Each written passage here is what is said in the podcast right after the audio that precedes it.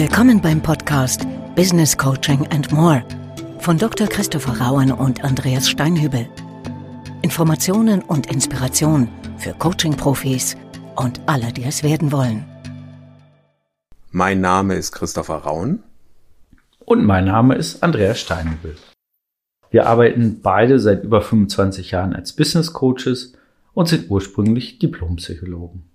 Und mit diesem Podcast wollen wir unsere Erfahrungen rund um das Thema Coaching teilen und auch ein bisschen über den Tellerrand hinausblicken. Und heute wollen wir uns unterhalten über die Frage, lassen sich Organisationen coachen? Ja, das ist eine gute Frage. Lassen sich denn Organisationen coachen, Andreas? Ich frage mich auch deswegen, weil ein guter Kollege, den wir auch beide kennen, der hat mir mal gesagt, Organisationen coachen. Zu mir kommen immer nur Menschen ins Büro. ja, das ist ganz schön. Ne? Das, äh, fangen wir erstmal mit der Frage an, was konstituiert eigentlich Organisationen? Also aus was bestehen Organisationen? Könnten wir mal so ganz, ganz formal uns fragen. Ne? So, und da äh, bin ich sehr bei der Definition erstmal, äh, dass Organisationen erstmal gebaut sind aus Menschen. Und die Grundlage jeder Organisation ist natürlich menschliche äh, Interaktion. Und, äh, das Spannende ist, ähm, um die Frage schon mal ganz direkt vorwegzunehmen, ich glaube, dass Organisationen sich grundsätzlich ganz ähnlich coachen lassen wie Individuen und ein paar andere Grundzüge noch zu berücksichtigen sind. Und das wäre auch so die Einladung für diesen Podcast, dass wir mit Ihnen mal klären, ähm, was ist organisationales Coaching, wie wir es nennen, wie können wir Organisationen mit Coaching-Haltung, mit Coaching-Techniken äh, weiterentwickeln, was ist vielleicht auch die Unterschiedsbildung zu, ich sag mal eher klassischen Unternehmensberatungen, was ist vielleicht auch die Unterschiedsbildung zur Organisationsentwicklung, wie Sie es vielleicht als Begriff äh, aus anderen Zusammenhängen kennen. Also erstmal Organisationen lassen sich coachen. Wie ist denn deine Einstellung dazu, Christopher? Du bist ja sozusagen ausgewiesener Experte seit äh, Jahren, seit Jahrzehnten zum Thema Einzelcoaching, hast dich damals ja auch bewusst darauf fokussiert. Jetzt weiß ich ja, dass du mittlerweile sehr viel auch mit und an Organisationen arbeitest. Wie, wie ist denn deine Sichtweise? Lassen sich Organisationen coachen? Ja, lassen sie sich. Sie lassen sich coachen. Das ist aber eine Frage, die ich vor, vor zehn Jahren, glaube ich, noch anders beantwortet hätte. Insofern sehe ich da bei mir selber auch einen Entwicklungsprozess, wo ich wirklich so auch reingewachsen bin. Und wie üblich ist das entstanden durch Klientenanfragen. Also aus dem Einzelcoaching mit Geschäftsführern heraus so die Frage kam, können Sie mir bei dem und dem Thema nicht auch noch helfen? Und ich mir gedacht habe, naja gut, ähm, eine weitere Person kann man in einer Ausnahme auch mal mit in Coaching-Setting mit dazu nehmen. Auf einmal saßen wir da nicht mehr zu zweit, sondern halt so zu dritt.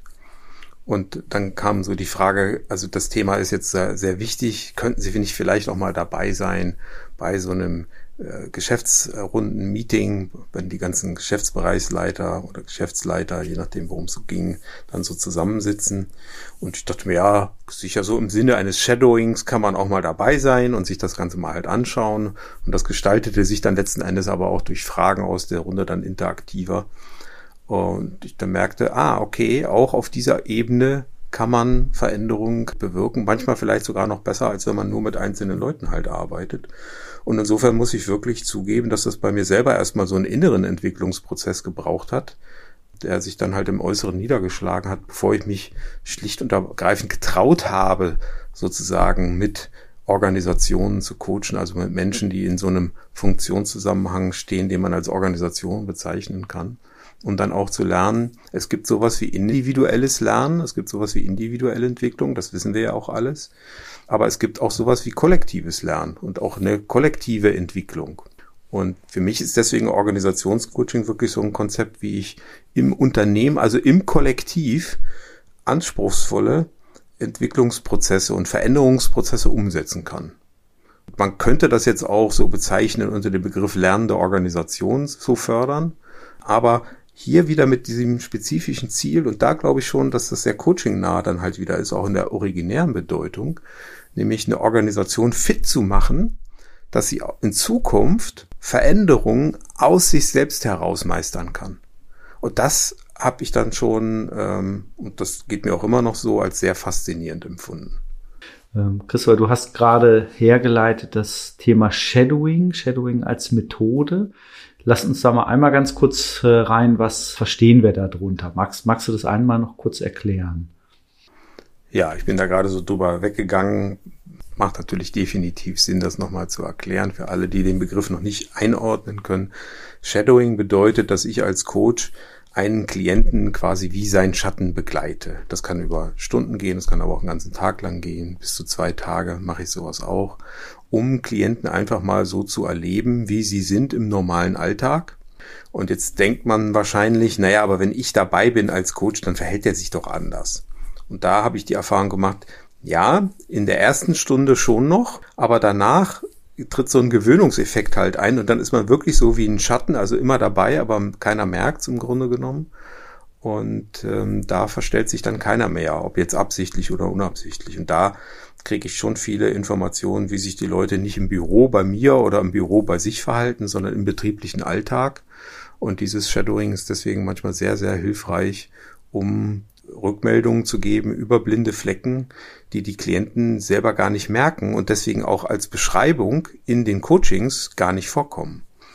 Und da das immer mit Interaktion in der Regel zu tun hat, mit anderen Menschen und häufig eben auch mit Organisationsmitgliedern, ist das für mich so auch im Grunde genommen der perfekte Übergang gewesen vom Einzelcoaching zum Organisationscoaching.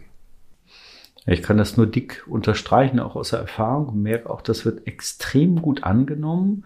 Witzigerweise selten so ganz, äh, ganz explizit, ganz direkt angefragt. Das heißt, das ist zum Beispiel auch was, was wir aus unserer Sicht immer wieder anbieten. Also am Beispiel, ein Abteilungsleiter ähm, sagt, ich habe eine Dynamik bei mir im Team, die kann ich gar nicht ganz einordnen. Dann kann das Angebot sein, dazu zu kommen zu der Besprechung Wichtig dabei ist, äh, Schatten heißt auch, sich als Schatten zu verhalten. So ganz praxisorientierter Tipp, eher ein bisschen unsichtbar zu machen, jetzt vielleicht nicht die pinke Krawatte anzuziehen ähm, und äh, nicht äh, die Situation zu dominieren, sondern wirklich non-direktiv wahrzunehmen, Interaktionsmuster zu beobachten und dann im Anschluss, in dem Fall dem Klienten, zur Verfügung zu stellen. Und das, ich greife das mal auf, äh, weil das wirklich eine schöne Brücke ist. Wie können wir eigentlich Veränderungsprozesse initiieren? Und wir bleiben ganz bewusst auch im organisationalen Coaching in den Grundzügen des Individualcoachings, nämlich äh, primär darauf zu setzen, Selbstorganisation, Selbstverantwortung zu stärken und eben nicht von außen stehend äh, durch Impulse, durch Hinweise, Ratschläge oder durch außenstehende Analysen äh, eine Veränderung äh, erst möglich zu machen, sondern die Selbstentwicklungskräfte, würde ich mal so beschreiben, der Organisation äh, zu stärken. Das hast du jetzt ja schon sehr salbungsvoll beschrieben, Andreas. Ja, ne? Das, das klang jetzt so wie aus dem Lehrbuch. Habe ich auch gerade gedacht. Aber mal ganz ehrlich, so unter uns, ist denn nicht doch manchmal bei dir auch so die Versuchung da, einfach auch mal einen Ratschlag zu geben? und zu sagen, naja. Nein, natürlich nie. Natürlich nie. Aber so in echt, also es ist lustig, dass du sagst, also genau, jetzt habe hab ich sozusagen ganz bewusst hier mal äh, druckreif eine Fachdefinition aus meiner Sicht äh, äh, abgegeben. Selbstentwicklungskompetenzen der Organisation stärken. Und ja, und das finde ich schön, dass du das sagst, weil das äh, deckt sich sehr mit, äh, mit meiner Haltung auch. Ich glaube, dass äh, wenn ich mich beobachte selbst als Organisationscoach, es viele Momente gibt, wo ich A, das Element der Spiegelung nutze, also Feedback, was wir gerade auch hatten. Das heißt, ich bin sehr stark dabei, eine Musteranalyse zu machen. Das fängt im Kleinen, ich beschreibe mal jetzt ein bisschen, bisschen ausführlicher gerade, äh, so, so ein bisschen, bisschen handwerklich äh, rein. Das kann im Kleinen sein. Ich, ich liebe ja Parkplatzsituationen, also wo, wo parke ich? Ne? So mein Liebling ist immer, wir sind ein kundenorientiertes Unternehmen und die Frage ist, Wer parkt näher dran? Der Vorstand, äh, die Mitarbeitenden oder die Kunden. Ne, so, und meistens ist es äh, die Reihenfolge Kunde weit weg, manchmal äh, dicht gefolgt hinterm Vorstand. Ne? Und allein solche kleinen Muster wahrzunehmen, auch wie ist die Empfangssituation etc. Das eben als Wahrnehmung anzubieten und auch organisationale Hinweise eben aus einer außenstehenden Position der Organisation anzubieten. Was wichtig ist dabei, jetzt mache ich es wieder ein bisschen salbungsvoll wahrscheinlich, ähm, und das ist, ist mir zumindest in, in meiner Arbeit als Organisationscoach immer bedeutsam. Ich muss einmal wissen, wo steht die Organisation jetzt, also eine Ist-Beschreibung, eine Ist-Situation, äh, auch in welchen Rahmenparametern äh, ist die Organisation gerade unterwegs und ich brauche eine Vorstellung und auch eine Kenntnisnahme vom Soll. Äh, mir geht es nicht so sehr um das Thema Vision, aber ähm, nehmen wir beispielsweise eine Organisation, mittelständisches Unternehmen, bedingt durch Lieferschwierigkeiten äh, in einer wirtschaftlichen, sehr anspruchsvollen Situation, hohe Fluktuation und äh, innerhalb der Organisation Dynamik und Konflikte. Ne? Aha. Ja. Und was ist denn der Zustand in dieser Organisation, der sich verändern soll? Spielen wir den mal in zwei Jahren weiter. Ja, das heißt, was ich ganz bewusst immer mache, ich versuche eine Klammer mir vorzustellen, also was ist, was soll und ähm, welche Muster in der Organisation sind schon vorhanden, die funktional sind, also was unterstützt die Organisation beim sich weiterentwickeln. Wo gibt es aber auch sogenannte dysfunktionale Muster? Also wo gibt es Blockaden, Zerwürfnisse, ähm, Dinge, die nicht gehoben werden, Potenziale, die nicht gesehen werden, etc. Äh, und das ist sozusagen fast ein bisschen so das grobe Raster, äh, mit dem man als Organisationscoach äh, grundsätzlich auch ganz gut agieren kann. Und dann ist eben die Frage, welche Interventionen sind am wirksamsten? Und ja, das wird niemanden unserer Zuhörerinnen und Zuhörer überraschen. Ein Teil der Intervention heißt immer noch Individualcoaching also Key Player zu identifizieren, Führungskräfte zu unterstützen bei dem Veränderungsprozess. Ein anderer Teil ist aber auch, beispielsweise in Regeln reinzugehen. Also was sind Regeln, die eine Organisation zusammenhalten? Welche Regeln sind nützlich? Welche Regeln sind vielleicht völlig äh, unzulänglich? Viel spannender als die Regeln, die aufgeschrieben sind, sind natürlich die ähm, unterm Tischregeln. Ich mache mir immer den Spaß. Ich gucke immer äh, als erstes auf dem Besprechungstisch. Da sehe ich so Regeln. Sie haben die alle wahrscheinlich schon mal gelesen. Äh, sei pünktlich, bereite dich vor, äh, leiste einen wertvollen Beitrag. Ähm, ich hätte das immer als Selbstverständlichkeit äh, erachtet. Das heißt, wir wissen automatisch aus den Regeln, ohne die Verschriftlichung scheint das nicht zu funktionieren. Das heißt, auch diagnostisch natürlich total wertvoll. Und wir sind dann dabei, und es gibt einen schönen psychologischen Spruch, der übrigens immer stimmt, ähm, können Sie auf jeder Party nutzen. Äh, der Kontext steuert ähnlich stark wie die eigene Persönlichkeit. Das heißt, die Rahmenbedingungen sind extrem beeinflussend. Wir kennen das, glaube ich, alle. Wenn wir in einer eingeengten sozialen Situation uns befinden, verhalten wir uns völlig anders, als wenn wir uns wohlfühlen. Und äh, das ist eben auch der Hauptunterschied für mich wenn wir institutionelles Coaching versus Einzelcoaching betrachten, dass wir auch die Rahmenbedingungen, auch die Zusammenhänge uns angucken. Also zum Beispiel auch ganz pragmatisch die Arbeitsplatzgestaltung. Ähm, wie ist ein Arbeitsplatz ausstaffiert, äh, wenn wir in der Produktion sind? Wie sind die Produktionsmittel äh, ausstaffiert? Das hat nicht so viel mit der Persönlichkeit zu tun, sondern mit den Rahmenbedingungen, die angeboten werden. Und da eben auch hinzugucken, auch Veränderungen zu initiieren, immer in der Klammer ist und soll, ist sicherlich ein ergänzender Teil von organisationalem Coaching. Und ja, auf deine Frage, eine Eingangsfrage, ähm, ich denke ganz offen gestanden im Organisationscoaching deutlich mehr selbst als im Individualcoaching, wo ich viel stärker wirklich mit dem Klientensystem mitgehe, äh, viel stärker andocke. Im Organisationscoaching äh, empfinde ich es zumindest als meine innere Bürgerpflicht, ähm, auch Dinge wahrzunehmen und auch eigene äh, Erfahrungen mit einzubringen. Äh, das mache ich gerne durch Beispiele, durch Geschichten. Also ich muss mir keine Geschichten ausdenken, da, dafür ist das Leben zu zahlreich, äh, sondern durch anonymisierte Fälle, durch anonymisierte Beispiele und und ich glaube, da, da können wir uns beide die Hand reichen. Da gebe ich auch gleich den Ball mal direkt äh, gleich weiter. Äh, durch pointiertes Spiegeln von konkreten Realverhaltensweisen. Ich erinnere mich, dass du zum Beispiel mal dieses Thema angesprochen hast, wo, wo ein Mitarbeiter geraucht hat und der Chef irgendwie äh, aus der Haut gefallen. So, solche Geschichten. Vielleicht kannst, kannst du da nochmal noch mal andocken. Ich glaube, du weißt, was ich meine. Ja, also das hängt ja natürlich stark an der Organisationskultur. Und äh, Organisationskultur ist ja der Faktor, wahrscheinlich mit der steuerndste Faktor, den der den meisten Organisationsmitgliedern so gar nicht in der Form halt bewusst ist, weil der halt sehr unterschwellig wirkt. Und da gibt's halt Regeln, es gibt Normen, es gibt Standards ähm, und es gibt Annahmen über das Wesen des Menschen, die da sehr stark steuernd sind und die werden halt von den Kulturprotagonisten vorgelebt und von anderen halt auch übernommen und weitergegeben von Generation zu Generation, wenn eine Organisation entsprechend alt wird und diese Standards die sind halt so implizit, dass keiner mehr darüber nachdenkt. Weil das haben wir schon immer so gemacht.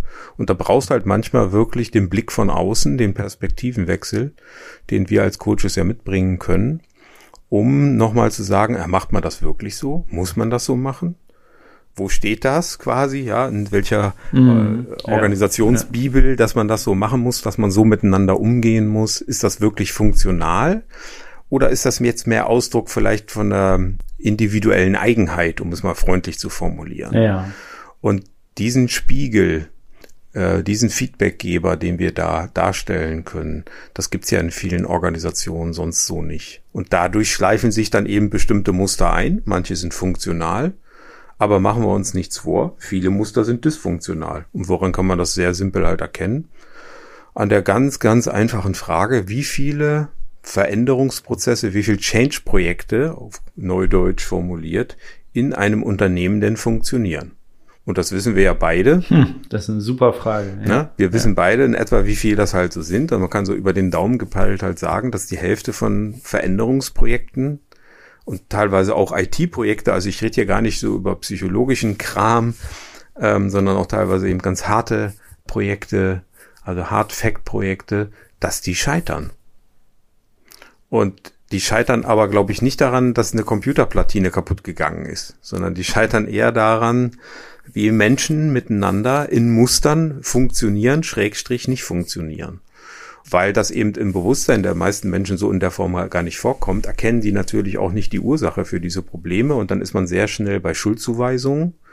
Ein sehr beliebtes Spiel. Solange die Schuldfrage geklärt ist, ist ja alles klar.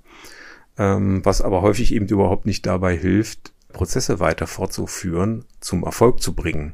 Ja, man wechselt dann Leute aus, ähm, aber man wechselt die Kultur nicht aus und die Art, wie man miteinander umgeht. Und wenn das aber das eigentliche Problem ist, dann kann man so viele Leute auswechseln, wie man will. Die Kultur wird sich an der Stelle sozusagen aus sich selbst heraus dann fortsetzen. Es sei denn, man wechselt sehr schnell sehr viele Leute auf einmal aus, aber das passiert natürlich äh, extrem selten. Ist natürlich auch äh, teilweise auch rechtlich schlicht und ergreifend nicht möglich.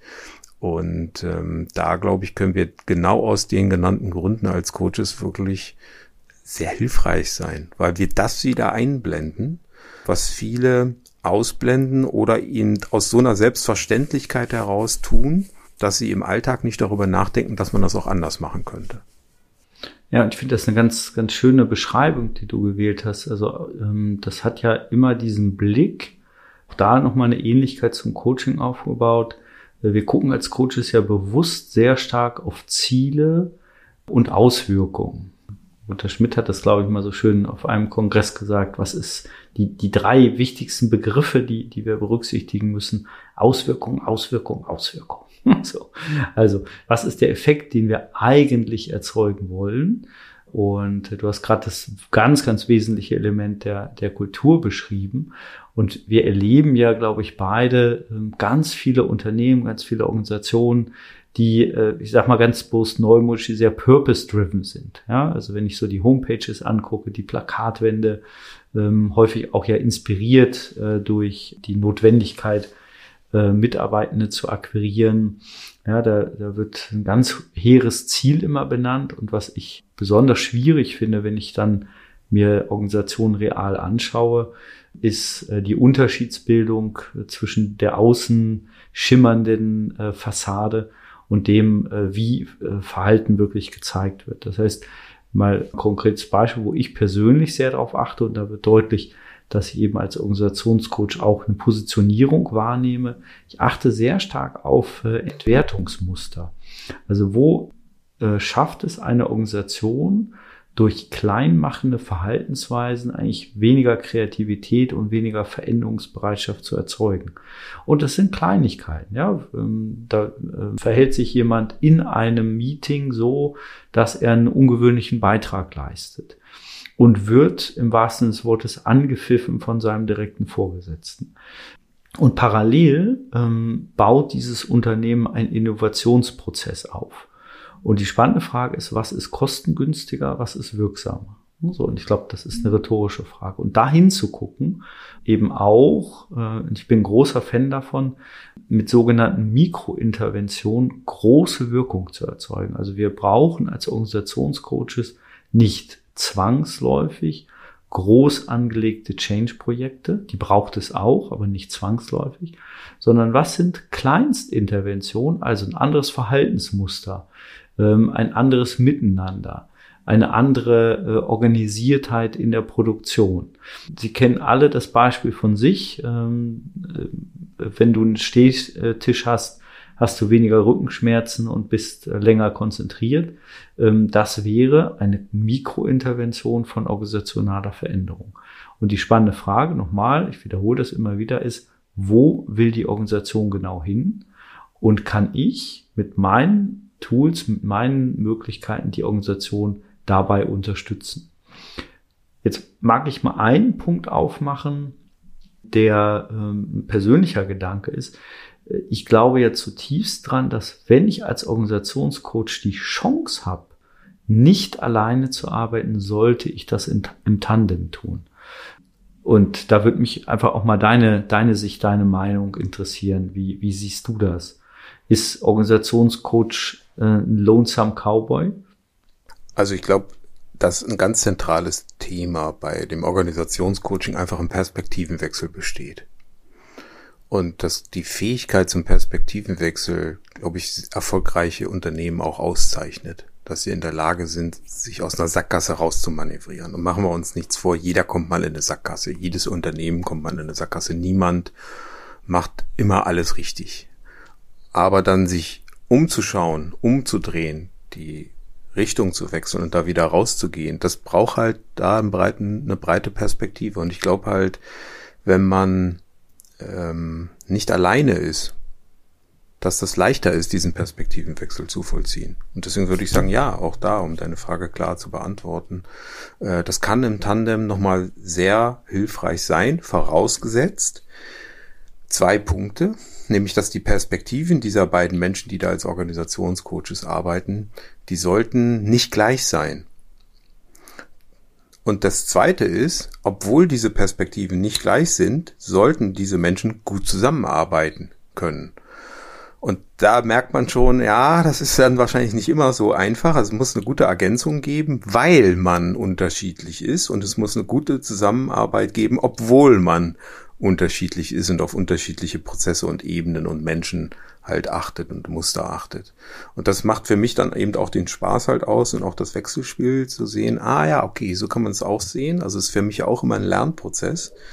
Denn ich glaube, der erste Fehler, den man machen kann, ist, ich bin jetzt Lehrender und ich bringe anderen nur was bei. Und ich versuche mich immer in diesen Modus reinzuversetzen, ich bin auch gleichzeitig immer Lernender und äh, dadurch stelle ich mir, glaube ich, auch öfter die Fragen, die sich normale Menschen und Mitarbeiter im Organisationscoaching halt auch stellen, was mir die Möglichkeit gibt, näher dran zu sein und auch andocken zu können und nicht sozusagen immer nur von der Kanzel von oben zu predigen, sondern auch zu sagen, hm, ähm, ich lerne ja gerade selber was und das ist interessant, was hier passiert. Also zum Beispiel gerade als du darüber gesprochen hast, über das Thema Entwertung, ist ja auch etwas, wo ich auch sehr stark drauf achte. Also wie findet Entwertungsdialog halt statt. Da haben nach meiner Erfahrung Unternehmen enorme Kompetenzen.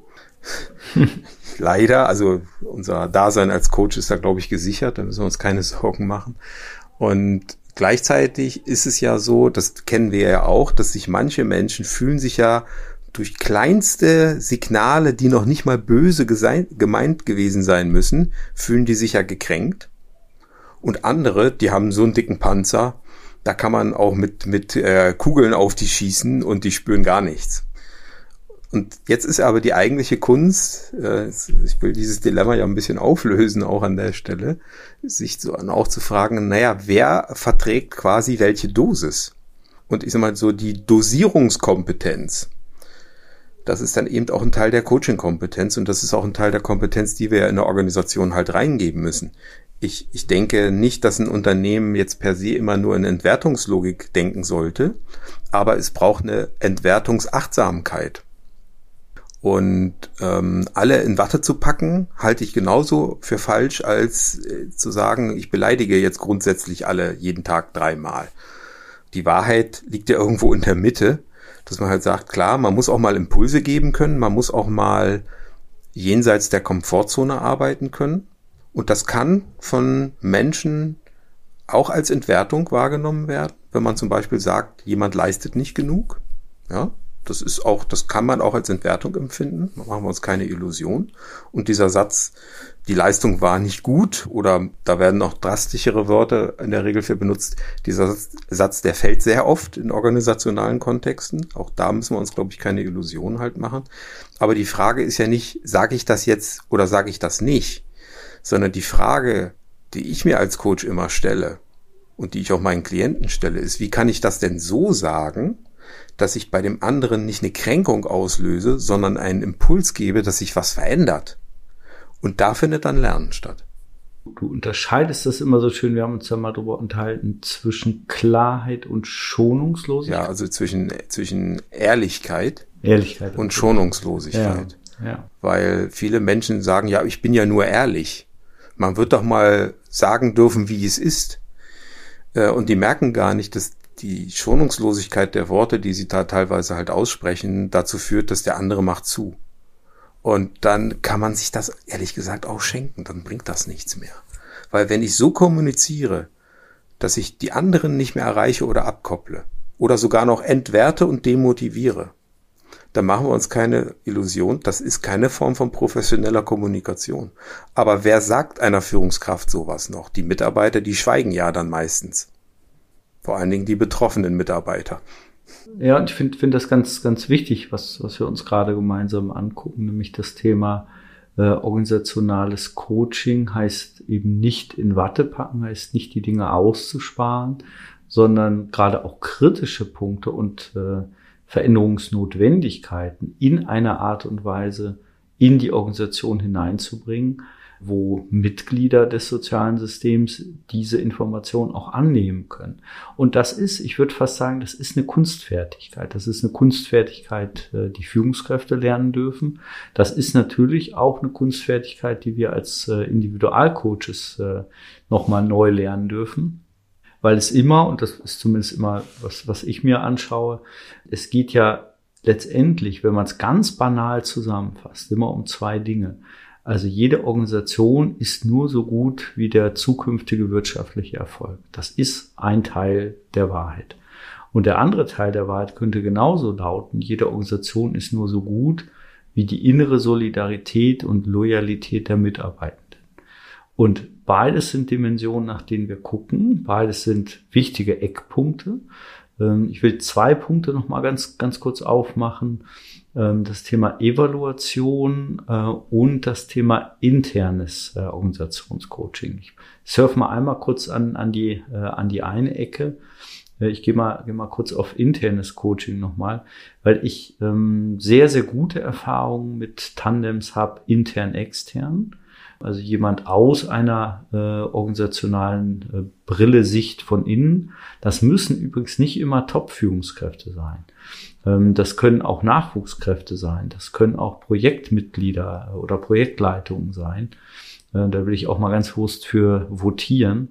Und gerade in so einer Tandembildung und fand spannend, was du, was du angeboten hast. Also man muss sich irgendwie mögen, man darf sich aber nicht zu ähnlich sein. Ne? So auf eine ganz einfache Formel finde ich, finde ich sehr, sehr bedeutsam. Und äh, organisationale Entwicklung, Organisationscoaching geht auch von innen. Wir brauchen eine Kompetenz dazu, die zu trainieren ist, äh, nämlich es zu schaffen, obgleich ich Teil der Organisation bin, ich es hinbekomme, einen Schritt zurückzugehen. das, was du auch angesprochen hast, den Perspektivwechsel äh, zu machen. Ähm, das kann sein, dass ich das als mentale Technik mache. Ich tue mal so, als besuche ich meine Organisation nochmal. Ich gucke von einem Heißluftballon, ich gucke vom Berg, da gibt es die unterschiedlichsten Bilder, je nachdem, was, was sie da für sich nutzen wollen. Aber wenn ich sozusagen assoziiert, also verbunden bin mit der Organisation, dann sehe ich manchmal Ecken und Kanten nicht. Und das muss ich hinbekommen als Organisationscoach. Ähm, deshalb, um es deutlich zu sagen, Organisationscoaching geht auch von einer internen Perspektive unter der Bedingung, ich bekomme einen Perspektivwechsel hin. Magst du noch mal so zur Ecke Evaluation surfen? Ich weiß, das ist dir auch ein wichtiges Thema, dass wir sozusagen nicht nur im freien Feld äh, agieren, sondern Eckmarkierungen haben. Wie, wie stehst du zum Thema Evaluation von Organisationscoaching?